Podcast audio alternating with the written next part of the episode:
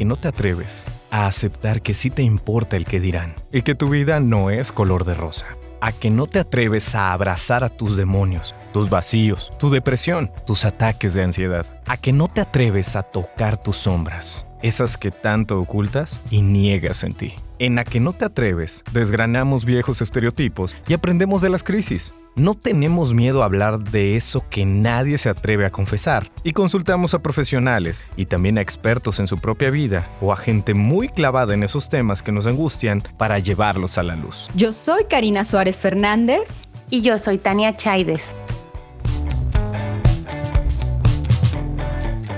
Hola, hola, bienvenidas y bienvenidos a un nuevo episodio de A que no te atreves. Hoy celebramos a todas las mamás del mundo y también reconocemos a todas esas mujeres que no han podido ser madres, aunque es su sueño más deseado. La maternidad ha sido una decisión que hemos tomado muchas de nosotras, planeando el momento en el que deseamos convertirnos en madres, pero no todas las mujeres han tenido esta bendición y muchas se han enfrentado con tristeza a no poder tener un bebé, vivir la tragedia de varios abortos involuntarios o tener que buscar la ayuda de la ciencia para poder embarazarse. Hoy nos acompaña en A que no te atreves Michelle Galván, quien desde hace nueve meses tiene el trabajo más lindo del mundo, ser la madre de Baby Megan. Michelle es además uno de los rostros más conocidos de la televisión hispana. Actualmente es copresentadora del noticiero Primer Impacto de Univisión y lleva años desempeñándose como periodista y ha sido ganadora de tres Emmys. Muchas gracias por aceptar la invitación de A que no te atreves, Michelle. Es un gusto enorme estar con ustedes, Karina, Tania. Qué orgullo estar entre mamás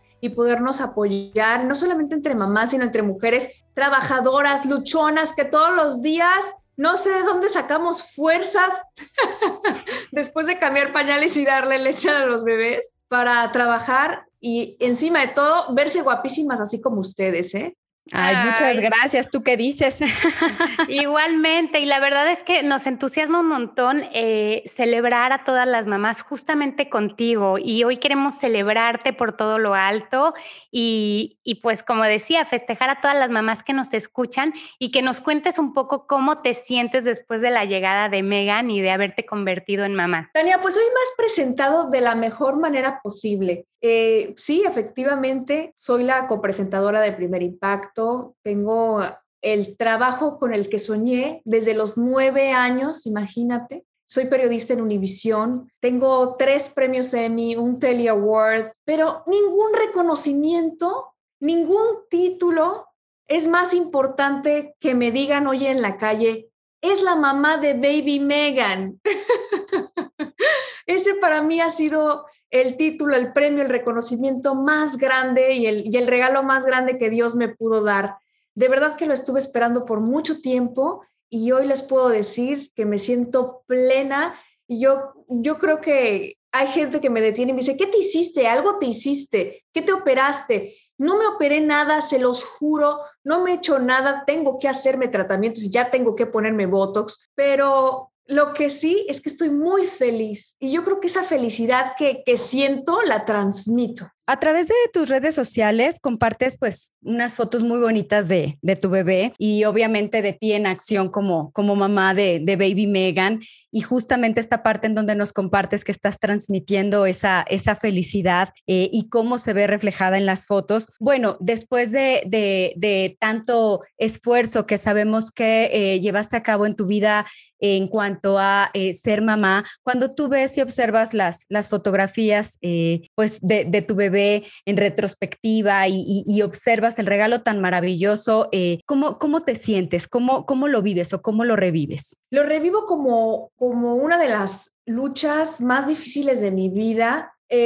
lo veo Karina, como, como una batalla en donde sé que muchas mamás están, están pasando por este momento y digo mamás porque así las quiero reconocer hoy, porque este mes hay que reconocerlas a ellas también. A mí me dolió mucho salir de un hospital sin mi bebé en brazos y yo me sentía ya como mamá. A mí me dolió mucho llevar seis meses en mi vientre a Lázaro y no poderlo tener en mis brazos, no poderle dar lo que teníamos para él en esta casa, que era mucho amor que eran cositas destinadas para él. Y, yo sentía que yo era la mamá de Lázaro. Así es que yo quiero reconocer a todas esas mamás que, que han vivido esos lutos no autorizados aún por la sociedad.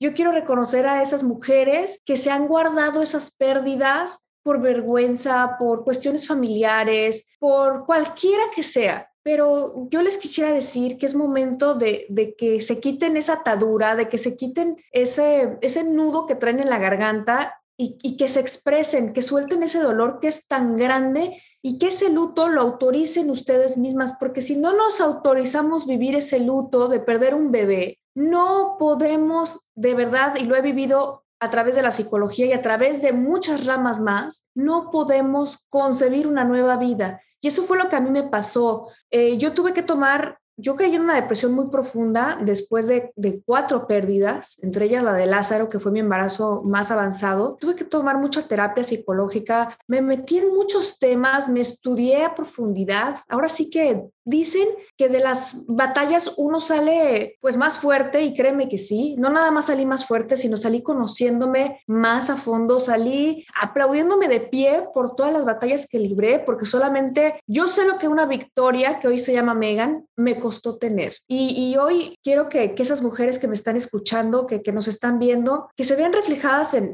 tal vez en mi historia, que, que sepan que no son las únicas para empezar, que se vale, que se vale de verdad llorar, que se vale gritar, que ustedes no tienen la culpa. A veces nos sentimos de verdad como que no valemos nada, como que nuestro cuerpo no está al 100% y entonces nos sentimos que no incluso nuestra pareja no nos merece, ¿no? Pero hay que acudir con un especialista, hay que tener esa iniciativa de decir, ok, algo no está bien y tengo que encontrar eh, qué no está bien para que nosotros podamos seguir avanzando porque si no nos vamos a estar ahí. Claro, el, tema, por ejemplo, pues justamente de luto, ¿no? Autorizarse a vivir ese luto o el darse ese, ese permiso poniéndole nombre a lo ocurrido, eh, haciéndolo eh, eh, real en el sentido de irlo atravesando, seguramente para ti también fue todo un proceso. Y entonces cada persona pues seguramente lo, lo, lo puede vivir de una forma diferente, pero también hay muchos comunes denominadores importantes que, que pueden servir en gran medida a muchas pues a muchas eh, eh, mujeres que, que, han atravesado por esta situación tan difícil y que a partir eh, quizá de tu experiencia también puedan entender que es importante pues vivir o atravesar este dolor de alguna forma. ¿Qué nos podrías compartir al, al respecto, Michelle? Que es uno de los dolores más grandes que se puede llegar a sentir,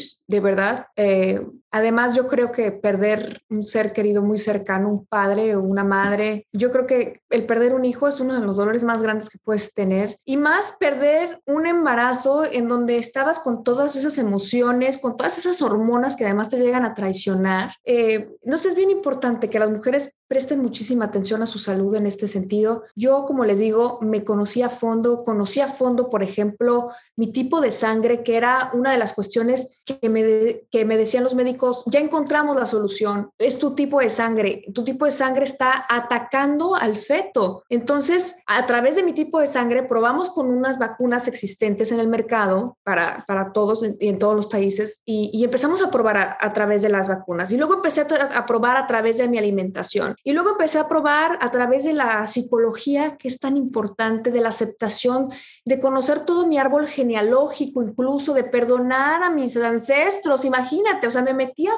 fondo, a fondo total. Claro, claro. Y sobre todo en este punto de, ser valiente para poder descubrir qué hay más allá de lo que aparentemente puede existir, porque eh, justamente el, deseo que, que, de alguna manera tenías y que nos, que nos compartes ahora, pues de alguna forma también en este proceso de autoconocimiento, pues tuvo también un para qué de alguna manera que fue en cierta medida muy nutritivo en tu, en, tu vida, por, por, por quizá por todo lo que descubriste de ti misma también. Claro, Cari, y sobre todo el poder poder de la mente, el poder de la mente y de la oración, ahora sí te, te, lo puedo decir. Antes me consideraba una persona creyente, ahora soy una persona de verdad de fe, que es, que es testigo de los milagros. A mí la ciencia me decía, ¿sabes que tú tienes un 3% de posibilidad de quedar embarazada? Y yo decía, no, o como decimos en México, ni madres, yo voy a salir a buscar lo que yo quiero y porque si Dios me está dando estas alternativas y me está presentando todas estas opciones es por algo. Así es que fui a buscar, te lo juro, de todo lo que te puedas imaginar y hoy en día le agradezco tanto a Dios de haberme puesto esas herramientas en mi camino porque tengo en mis brazos y, y soy testigo todos los días de que los milagros existen a través de los ojos de mi hija Megan. Totalmente. Y mira, a mí tu historia siempre me ha conmovido, la escucho y me vuelven a dar ganas de llorar como mamá. Solo puedo entender todo el sufrimiento que tú y Fer pasaron porque han sido un gran equipo, porque han estado juntos en las buenas, en las malas y en las pésimas, ¿no? Circunstancias. En algún momento eh, tú sentiste, Michelle, que su relación como pareja se podía desmoronar por esta situación, porque también es algo que viven muchas mujeres, como hace un momento lo mencionaste. No es que ustedes no sean la esposa perfecta, pero es que normalmente siempre dice la sociedad es otro de los grandes mitos. Debe de ser culpa de ella, ¿no? Claro, por supuesto. Y sobre todo cuando pasas por un tratamiento hormonal, es muy lógico que nos transformemos, que, que de pronto tú estás llorando y no sabes por qué es, ¿no? Entonces aquí hay que tener un autocontrol, pero al 100%. En mi caso, si yo no hubiera tenido un hombre de verdad, que, que yo siempre lo digo, mi mayor éxito es mi matrimonio. Eh, hay dos cosas que yo siento que elegí a través de, de la mano divina de Dios, que fue mi esposo, que es espectacular, y mi trabajo, a qué me dedico. Y eso me ha, hecho muy, muy feliz. Si mi esposo no hubiera sido tan paciente, pero si yo no hubiera tenido la comunicación con él que tuve en esos momentos de decirle, discúlpame Fer, no soy yo, son las hormonas, y, te lo juro que estoy tratando de controlarme o, de explicarle todo con punto y coma de lo que yo estaba viviendo o de lo que estábamos atravesando cuando, cuando perdíamos los embarazos, te juro que mi matrimonio se hubiera terminado hace muchos años, hace muchos años pero es poner, es poner de tu parte y también otra cosa, autorizarle el luto a tu pareja, porque no nada más la mujer vive un luto cuando se pierde a un bebé, el hombre también lo vive muy a su estilo, muy a su forma y, a, su cultura, de hecho a su familia nuclear, por donde viene, cómo se viven los lutos, eso también lo entendí. Y, yo lo dejaba, yo le daba su espacio. Por ejemplo, algo que nadie sabe, eh, Fernando nunca lloró conmigo ni siquiera cuando salimos del hospital, yo lo veía el fuerte, como que era este concepto del macho mexicano que se tiene que hacer el fuerte, el que nunca debe de llorar, el, el hombre de la casa. Pero cuando vio a su papá entrar por esa casa y le dijo a su papá, aquí estoy para ustedes, ay, mira, se me llenan los ojos de lágrimas. Cuando mi suegro le dijo eso, te lo juro que yo dije, esto es lo que necesitaba. Ahí Fernando entró de verdad en su luto y yo le permití que lo llevara, porque también hay que, como esposas o como pareja, hay que permitirles a los hombres este luto. Claro, y es como, como este punto en donde eh, la pérdida la viven ambos. Eh, la viven a su manera bajo esta carga cultural y emocional que tú comentas ahorita, que es sumamente importante en el proceso de ir descargando todas las emociones y esta disposición también que yo creo que tú tuviste de, bueno, ok, él, eh, él me da o me brinda o me recibe emocionalmente y a veces me va a tocar a mí también eh, recibirlo emocionalmente a pesar de esta, de, esta situación donde la pérdida eh, finalmente, pues en cuanto al organismo de ti como mujer, bueno, es, es, un duelo múltiple en muchos sentidos, pero esa comprensión mutua, porque es la comprensión también de ti en el sentido de, pues ahora a mí me toca darle lo que está necesitando él por quizá las emociones que esté atravesando ahorita y me parece que este vaivén de dar y recibir es, es clave y es, es algo básico en lo que implica el apoyo, el apoyo mutuo en, en la pareja y, y, algo que es muy de reconocerse porque al final también tus emociones al estar sumando los, el tema de las hormonas, que es, que es también tan importante porque es como, bueno, no está bajo mi control, ¿no? ¿Cómo, cómo manejo esta situación emocional y que al final de cuentas, pues con todo y la, y la carga hormonal y con todo y, y el proceso que estabas viviendo, creo que tú también eh, hiciste la parte en este sentido de cuándo saber, cuándo te, te tocaba quizás hacer ese rol de apoyo también hacia tu pareja, ¿no? Es que las hormonas son nuestras peores enemigas. De acuerdo, totalmente de acuerdo. Yo, de hecho, mira, te voy a decir qué hice en la última pelea que tuve con mi marido o en la penúltima. Le dije, anótate en tu calendario cuáles son los días en los que me tienes que decir, sí, mi amor, lo que tú digas. Anótatelos. en serio, te lo juro que lo hice la, la penúltima vez que peleamos, porque es verdad. Ay, yo ahorita sigo amamantando a Mateo y todavía ando ahí como que, uh, y hay veces que no sabes por qué te pasan las cosas que te pasan, pero te pasan. Y cuando continuamente tienes un cóctel eh, hormonal y sobre todo si estás pasando por un embarazo y luego por un luto, pues es que hay que, hay que darnos un break, hay que autorizarnos a darnos un break, a saber que no somos las supermujeres y que a veces también tenemos que decir, oye, hoy, hoy no estoy bien, ¿no? Hoy estoy pasándola muy mal. Y qué bueno que tú lo pudiste hacer con Fer y que tuviste esa comunicación tan, tan hermosa que tienen y yo estoy segura que ahora su relación es todavía más fuerte, ¿no? Totalmente de acuerdo, ¿eh? Se fortaleció como no tienes una idea y desde que nació Megan, pues olvídate, nuestra atención ha sido mucho con Megan, pero pues no nos olvidamos de que somos pareja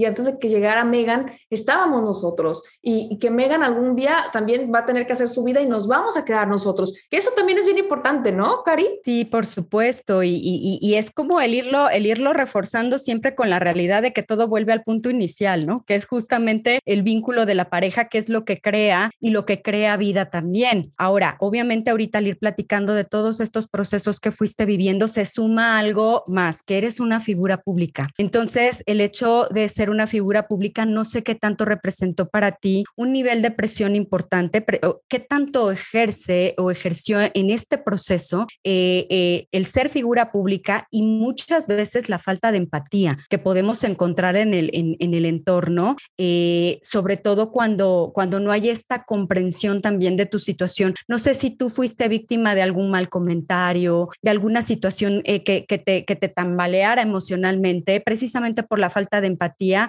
y porque, por ser figura pública. Claro que lo hubo y claro que los hay. Eh, yo creo que la falta de empatía existe hasta el día de hoy lo vemos en, en las redes sociales, ¿no? Lo, lo, lo he incluso externado yo en mis redes sociales. Hace poco hacía yo un video eh, y les decía, para todas las mamás que me dicen que estoy obsesionada con Megan, pues la verdad es que estoy obsesionadísima, discúlpenme, que mis redes sociales se han convertido hasta cierto punto en un álbum familiar. Ay, pues es que mira, tengo un contrato con la empresa en donde yo no puedo, tengo una exclusividad con Univision en donde yo no puedo anunciar ni comercializar absolutamente nada. Entonces, ¿qué pongo? Mi foto con mi cara en el estudio, qué aburrido, ¿no? Y opté por hacerlo un tanto mi vida personal, compartirles más de cómo soy, porque yo soy así, o sea, la verdad es que yo tengo muy pocos filtros. Los únicos filtros que tú me vas a ver son en las fotos. Y estas fotos pues las vas a ver en mi Instagram. Y estas fotos son de mi hija, de mi esposo, de mi día a día,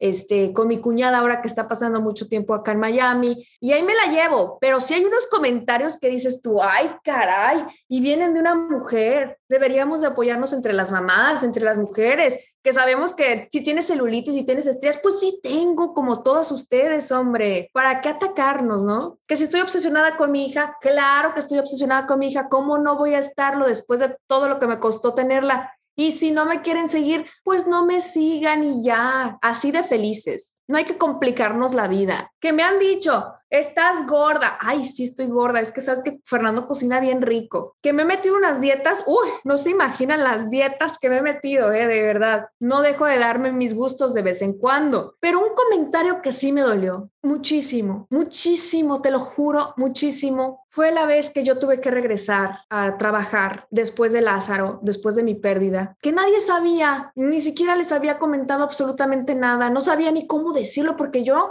apenas lo estaba asimilando. Y la gente lo primero que me puso fue, qué gorda, se operó los senos, miren la cara con la que regresó, toda ojerosa. O sea, yo dije, si supieran por lo que estoy pasando internamente, si supieran la batalla que estoy librando internamente, no se atreverían ni siquiera a poner este tipo de comentarios. Mandarían puro, amor y paz, de verdad. Sí, vergüenza les debería de dar, ¿no? Y es que es así, muchas veces los seres humanos juzgamos sin saber lo que hay detrás de una persona, ¿no? Simplemente se nos hace muy fácil eh, soltar cualquier comentario sin conectar el cerebro con la lengua, ¿no? Y decimos, ay, ese es un amargado, mira, hoy ni siquiera me saludó o esto, lo otro. Tú no sabes si a esa persona se le acaba de morir a alguien, tú no sabes si le han diagnosticado una enfermedad horrible, o sea, tú no sabes. Entonces, ¿qué nos cuesta dar amor, no? Y una de las, de las cosas que más me gustan de ti es justamente eso, que siempre tienes esa sonrisa en la cara, esa buena energía, ese buen rollo que conectas, ¿no? Con tu audiencia. Yo creo que por eso también te quieren tanto, porque además de informar con mucho profesionalismo, logras conectar con esa parte más sensible de todos los seres humanos y eres muy empática. Y creo que es lo que realmente necesitamos, ¿no? Más empatía. Ay, Tania, muchas gracias. Mira, yo hago un trabajo todos los días. Antes de señalar con este dedo, hay tres que están señalando para mí. Entonces, yo primero me pongo a ver realmente, a ver, Michelle, ¿qué es lo que estás viendo en la otra persona que te está chocando a ti? Que tal vez tú lo estés viendo en tu propia persona y no lo quieras aceptar. Sinceramente, hay que tener mucha compasión hoy en día porque hay muchas personas que ni siquiera se aceptan ellos mismos. Entonces, ¿cómo quieres que te acepten a ti?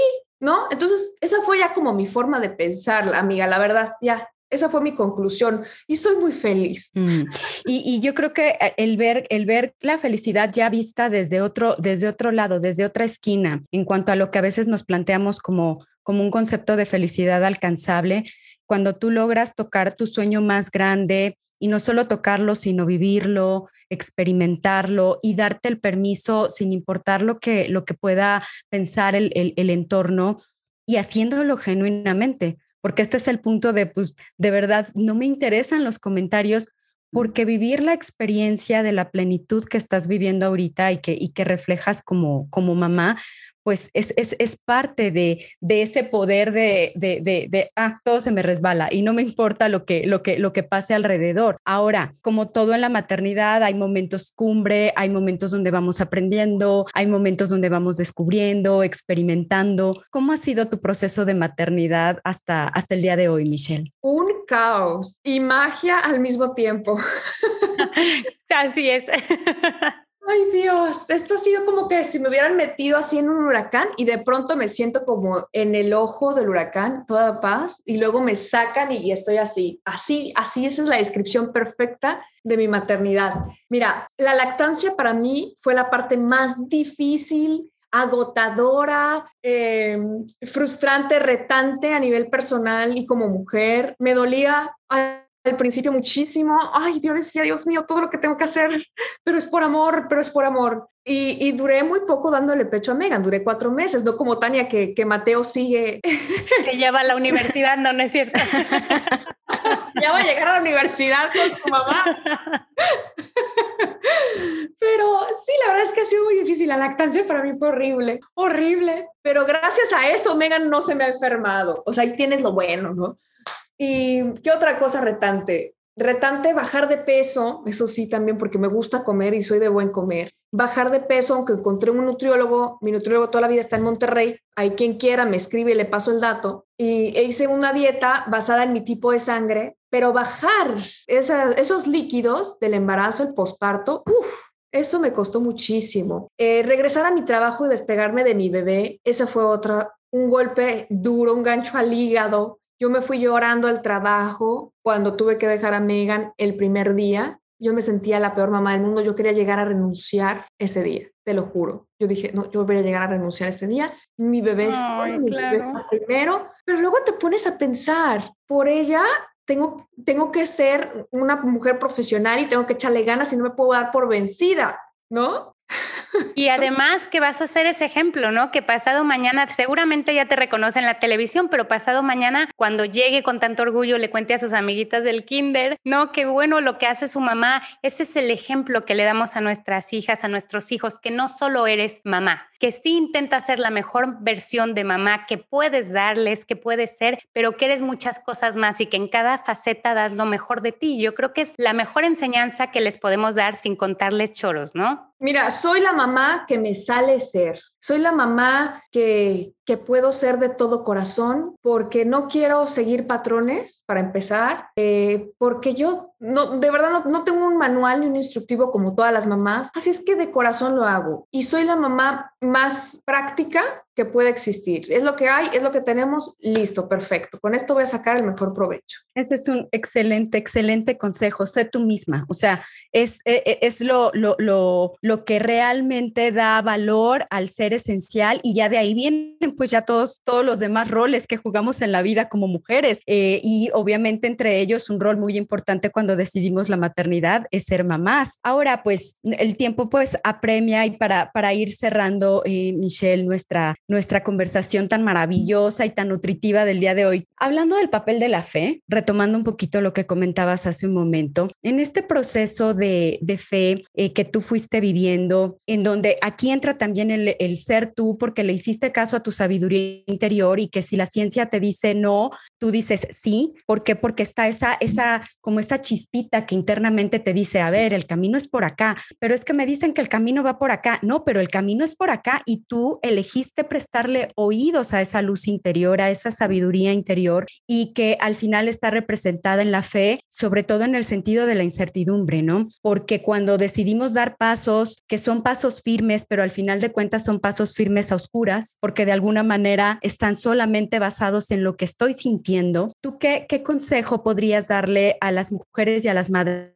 Que nos están escuchando en cuestión de hacerle caso como esa vocecita interna y, y cómo la, la, fue, la fe en particular fue tan importante en este proceso o en este camino tuyo como mamá. Bueno, primero es muy importante aclararles que no soy pastora, que no soy motivadora, que yo les hablo desde mi propia experiencia, con una experiencia muy bien cimentada en la fe, que me ha llevado a, a, creer, a creer en los milagros, a pesar de que mucho tiempo atrás dudaba o llegué a cuestionar, ¿no? El por qué y por qué a mí, hasta que llegué a decir, ¿y por qué a mí no? ¿Por qué a mí no? O sea, ¿yo qué, tengo de especial que a mí no me vaya a pasar? Aquí es bien importante, eh, punto número uno, sea la religión que sea, escuchar nuestro corazón. Nuestro corazón no se equivoca. Si somos nosotros mismos, nosotras mismas, es muy difícil que nos equivoquemos. Cuando tratamos de imitar algo o a alguien, ahí sí vas a equivocar. Cuando tratas de escuchar a alguien más, entonces muy probablemente te puedas equivocar porque te digo, hay veces que ni siquiera los otros se aceptan o ni siquiera los otros saben de lo que están hablando. No lo digo en el caso de la ciencia, sino en el, caso de muchas otras cosas más, como escuchar historias, por ejemplo, yo escuchaba historias de, ay, no, es que mi amiga, eh, el bebé de mi amiga, pues no murió a los seis meses, murió a los ocho meses, más que el tuyo. Oye, pero aún así, si una mamá te cuenta o si tú me estás contando que perdiste a tu bebé de un mes, yo te voy a decir, cuánto lo siento, porque esa pérdida de un mes o de ocho meses o que vivió un día y murió va a ser el mismo dolor de haber perdido un bebé. Punto número dos, autorízate tu luto. Punto número tres, escucha tu interior. Si tú sabes que hay algo dentro de ti que te está diciendo, tú vas a ser mamá, como a mí me lo decía, y yo seguí esa vocecita, si así le quieren llamar, o ese consejo, o esa lucecita, como le quieran poner, yo fui tras eso, yo fui tras un sí, yo no me di por Y punto número cuatro, que vivan un día a la vez y que no escuchen una sola versión, que escuchen muchísimas, que si se cierran muchas puertas, pues entren por una ventana. Me encanta, de verdad, muchísimas, muchísimas gracias por estos consejos tan lindos que estoy segura que van a ser de mucha utilidad para muchas escuchas de A que no te atreves. Michelle Galván, te festejamos, brindamos por la llegada de tu hermosa bebita Megan y solo podemos mandarte muchísimas bendiciones para ti, para Fer, para ella y celebramos contigo a todas las mamás y especialmente aquellas que han tenido que luchar con todas sus fuerzas para poder tener un bebé. Muchísimas gracias, Tania. Muchísimas gracias, Cari. Les mando un abrazo virtual muy grande. Felicidades en este mes, el mes de las mamás, que son de verdad súper poderosas. Hoy lo estoy viviendo y, y somos invencibles. Ojalá que todas las mujeres se atrevan a vivirlo en plenitud y a vivirlo con mucha fe, con mucha alegría y sobre todo un día a la vez. Muy bien, pues muchas gracias. Gracias por tan lindos consejos y, y pues ojalá y no sea la última vez que, que tengamos esta, eh, este, este encuentro tan bonito y pues seguimos en contacto. Michelle, muchas gracias. Conectémonos en el Instagram de A que no te atreves con Cari y Tania y encuentra más información de cada episodio en aquenoteatreves.com.